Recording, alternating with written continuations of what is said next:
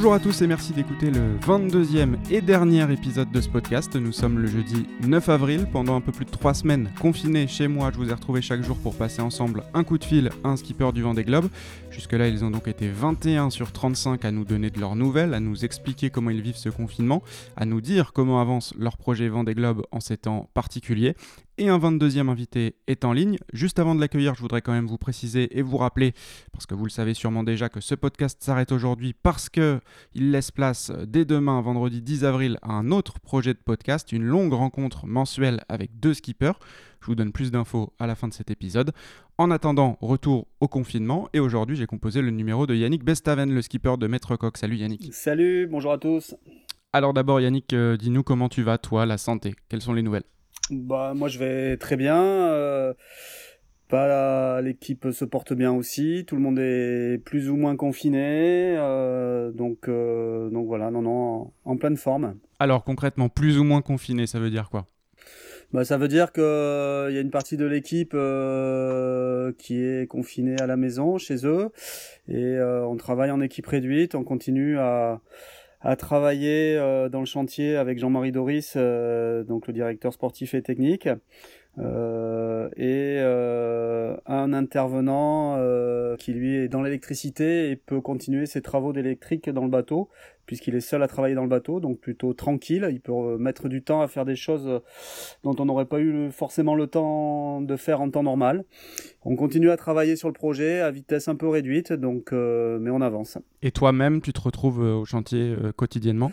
En tant que capitaine du bateau, il faut être sur le pont, hein, c'est normal. Donc, donc oui, je suis tous les jours au chantier avec avec Jean-Marie et on pilote depuis depuis La Rochelle, depuis notre chantier, nos affaires.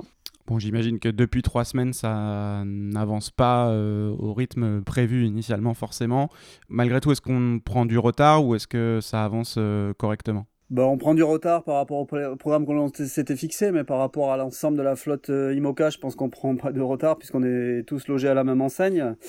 Donc voilà, nous c'est vrai qu'on a mis le bateau à l'eau une semaine avant le confinement et bah, c'est un avantage parce que le bateau maintenant il est à l'eau, il a été jaugé, donc il est prêt à partir. Mais c'est un inconvénient parce que bah, ces longues semaines de confinement euh, font que peut-être le bateau a été mieux dans le chantier au chaud, puisqu'une fois qu'il à l'eau, ça demande un entretien régulier du bateau. Il faut le, bah, il y a un entretien toutes les semaines, il faut plonger pour euh, frotter un peu la coque du bateau. Donc euh, donc voilà, c'est sûr qu'il aurait peut-être été mieux en chantier. Par contre, dès que le confinement va être levé, dès que les portes des écluses de La Rochelle vont s'ouvrir, on pourra partir en mer et, enfin naviguer. J'imagine que tu as, tu as très hâte de ça. Quel va être le programme justement euh, euh, Imaginons que dans trois semaines, on sorte du... C'est tout à fait hypothétique, on sorte du confinement dans trois semaines. Euh, quel va être le programme pour toi dans les jours qui vont suivre? Ben Oui, on a, on a hâte puisqu'on a modifié un peu notre maître coq. On lui a changé ses couleurs aussi. Donc on a envie de le voir sous ses nouvelles couleurs naviguer et faire quelques photos de notre beau bateau.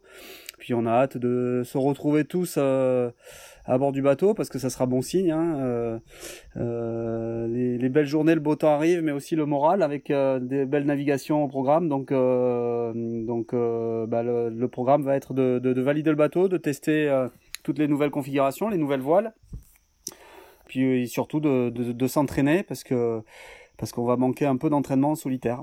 Juste les nouvelles couleurs, c'est moins de blanc et plus de rouge et noir, c'est ça? Oui, euh, du rouge et noir euh, pour répondre à la nouvelle charte de, de Maître Coq et aussi du vert parce que il est important aussi pour Maître Coq de parler aussi de sa responsabilité environnementale et ça fait partie aussi de leur communication. ça fait longtemps aussi qu'ils travaillent là-dessus, qu'ils travaillent aussi sur des élevages bio et, et surtout et en plus ça colle bien avec la période qu'on est en train de traverser parce que ça va être important dans les mois à venir de revoir un peu tout ça et de, de penser aussi à, notre économie, à notre nouvelle économie et à notre planète. Tu es en contact avec, euh, avec Maître Coq, avec ton sponsor, qui évidemment travaille dans l'industrie alimentaire, donc qui, j'imagine, n'a pas stoppé euh, son activité en ce moment? Oui, je suis en contact euh, tous les jours avec eux et notamment avec son directeur Christophe Guilloni euh, qui prend des nouvelles du projet. Puis je prends aussi des nouvelles des, des équipes Maître Coq parce qu'il faut pas oublier que bah, que les 2500 euh, collaborateurs de Maître Coq euh, bah, travaillent tous les jours dans les usines euh, pour pouvoir continuer à produire et pouvoir un peu nous nourrir aussi à tous. Donc Euh, voilà, ils font partie aussi de ces gens qui sont sur le front et qui continuent à bosser parce qu'on sait que c'est pas facile hein, d'aller euh, d'aller travailler en ce moment. Tout le monde a peur de la contamination du coronavirus. Alors euh, alors c'est vrai qu'ils sont protégés, mais il faut quand même aller il faut quand même aller à l'usine travailler et on leur tire notre chapeau. Nous on a on leur a fait une petite pancarte à tous là pour pour les, féliciter, les encourager, parce que c'est vrai que d'habitude c'est les collaborateurs qui nous soutiennent, qui nous poussent à avancer plus vite, et ben là les rôles se sont inversés. Euh, c'est nous qui sommes euh, fiers de leur boulot, euh, c'est vraiment des, héros de tous les jours, et on a tenu à souligner ça parce que parce qu'ils sont importants et que tous ces métiers-là sont vraiment mis en valeur actuellement. On les on, les reconnaît, on les voit et c'est bien, ça fait du bien aussi de voir que, que tout le monde est solidaire dans cette crise. C'est vrai, c'est important à souligner. Pour revenir à la mer, euh, donc il y aura un programme d'entraînement à la sortie du confinement. Euh, le programme de course, il est encore euh, assez flou pour le moment. Il faudra quoi selon toi pour être bien préparé? Eh bien, il faudra, il faudra avoir bien anticipé, avoir navigué. Nous, on est dans un projet où on a quand même pas mal navigué. La saison dernière, on a beaucoup navigué puisqu'on était parti s'entraîner de longs mois au Portugal. Après, on a fait toutes les courses du programme IMOCA, euh, sans exception. Euh, donc, c'est vrai que j'ai la chance d'avoir beaucoup navigué, d'avoir aussi euh, pu apprendre beaucoup auprès de Roland Jourdain, Bilou, qui a été très fort dans la transmission. Donc, ça m'a beaucoup aidé à gagner du temps. Hein, c'est important ça aussi. Je pars pas sur un bateau neuf, je pars sur un bateau fiabilisé, même si on a fait quelques toutes petites modifications. On n'a pas fait de modifications profondes ni sur le foil, les foils, ni sur leur réglage. Donc ça fait que bah, le bateau, je le connais, il est fiabilisé, j'ai confiance dans le bateau et la machine que j'ai.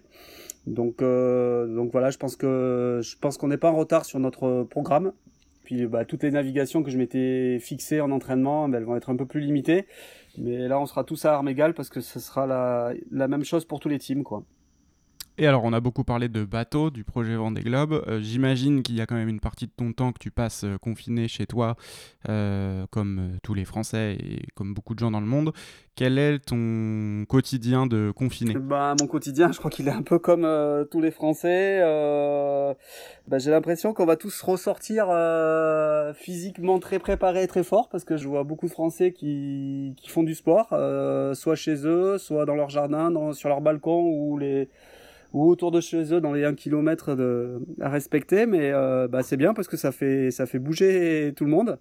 Donc euh, bah, comme je fais beaucoup de préparation physique, euh, je me sens vraiment en pleine forme, j'ai un rameur à la maison, je fais du rameur, je fais beaucoup d'exercices physiques avec mon préparateur, avec voilà euh, donc pour ça, c'est un bon effet du confinement. Et puis sinon, je regarde beaucoup de vidéos sur le Vendée Globe ou les Vendée Globe précédents ou sur les courses en IMOCA. J'apprends plein de choses euh, en décortiquant plein de vidéos. Euh, je travaille beaucoup la météo parce que c'est un sujet qui me passionne, donc j'ai beaucoup de, bouquins, de cours, d'exemples que je relis. Et puis sinon, euh, bah, comme tout le monde, je prends du temps, je jardine, je bouquine, je cuisine. très occupé. Ouais, très occupé. En fait, les journées passent assez vite et, les semaines s'enchaînent vite et plutôt bien. Je, je le disais en début d'épisode, c'est le dernier numéro, tu es le dernier invité, donc c'est un peu le moment de tirer. Euh, même si le confinement est loin d'être terminé, c'est le moment pour nous en tout cas de tirer un, premier bilan après trois semaines. Euh, quel positif, parce que c'est aussi l'intérêt, quel positif on tire de cette euh, période-là? Ben, ça permet certainement aux gens de se retrouver un peu plus euh, avec eux-mêmes ou avec leurs proches et leurs familles. Euh, ça permet aux gens euh, d'avoir aussi plus d'empathie peut-être, de s'occuper un peu plus de leurs voisins, des personnes qui ont plus de difficultés dans leur entourage. Beaucoup d'entraide, moi j'ai l'impression. ça permet aussi de vivre peut-être un peu moins vite, un peu moins intensément. Alors nous c'est vrai qu'on est mal placé avec nos avec notre course au large, on est tout le temps en train de courir après le temps, à essayer d'aller le plus vite possible euh, sur l'eau, alors que parfois c'est bien aussi de prendre son temps pour euh, réfléchir et apprécier les, les belles choses de la vie. Donc euh, tout ça c'est des avantages et puis ben, on voit bien que le monde s'est un peu arrêté, le monde a un peu ralenti. apparemment on pollue un peu moins s'il paraît et bah, c'est bien ça aussi de voir un peu comment la, la planète peut respirer dans cette transition, dans cette dans ce confinement c'est vrai que les entreprises, euh, bah, beaucoup de gens télétravaillent, enfin ceux qui le peuvent. Les entreprises travaillent un peu moins, donc euh, sans parler de tous les problèmes euh, sociaux que ça peut créer derrière, de temps en temps, ça fait du bien de lever le pied, de réfléchir à peut-être bah, comment vivre différemment, comment produire de façon un peu plus intelligente, un peu plus sensée, raisonnable. Donc il y a plein de sujets derrière ce, confinement et cette épidémie qui vont ressortir, plein de sujets intéressants. C'est bien parce que ça va nous faire réfléchir. Je pense qu'on vit aussi une époque qui sera certainement marquée dans les livres d'histoire et en termes de géopolitique et autres, il y a plein de sujets fort intéressants de réflexion.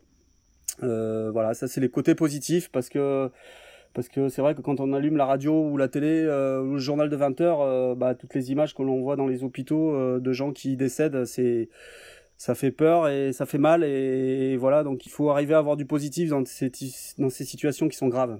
Voilà, c'est aussi pour ça que je voulais terminer par une note positive c'est cette série de, de podcasts. Merci beaucoup Yannick. Eh bien, merci à vous, bon confinement, bon courage et bientôt, on va tous se retrouver sur l'eau. Et ça, on, a très hâte de tout ça. Merci beaucoup Yannick, Yannick Bestaven, le skipper de Maître Coq, 22e et dernier invité de ce podcast sur le confinement. Ça a été un plaisir de vous retrouver chaque jour pendant ces trois semaines. Un vrai plaisir d'avoir les skippers du Vendée Globe au bout du fil. C'est un projet qui s'était un peu improvisé forcément, mais je crois que finalement tout le monde était plutôt content d'y participer. Je voulais remercier tous les skippers qui ont décroché leur téléphone, aussi tous ceux qui ont permis ces enregistrements. Les marins, eh bien vous les retrouvez de toute façon euh, dans les mois qui viennent sur CapVG20, le compte Twitter bien sûr, mais aussi en podcast, puisque dès demain on lance le projet sur lequel on travaille depuis le mois de novembre. Un nouveau podcast donc, attention, il faudra ouvrir un nouveau flux dans votre application en tapant CapVG20 une histoire de et le premier épisode sera à retrouver dès demain en fin de journée, une rencontre de 45 minutes avec le couple Samantha Davies, Romain Athanasio. Je vous encourage vraiment à me rejoindre sur Twitter, le compte CapVG20 pour avoir toutes les infos autour de ce projet et autour du Vendée Globe évidemment.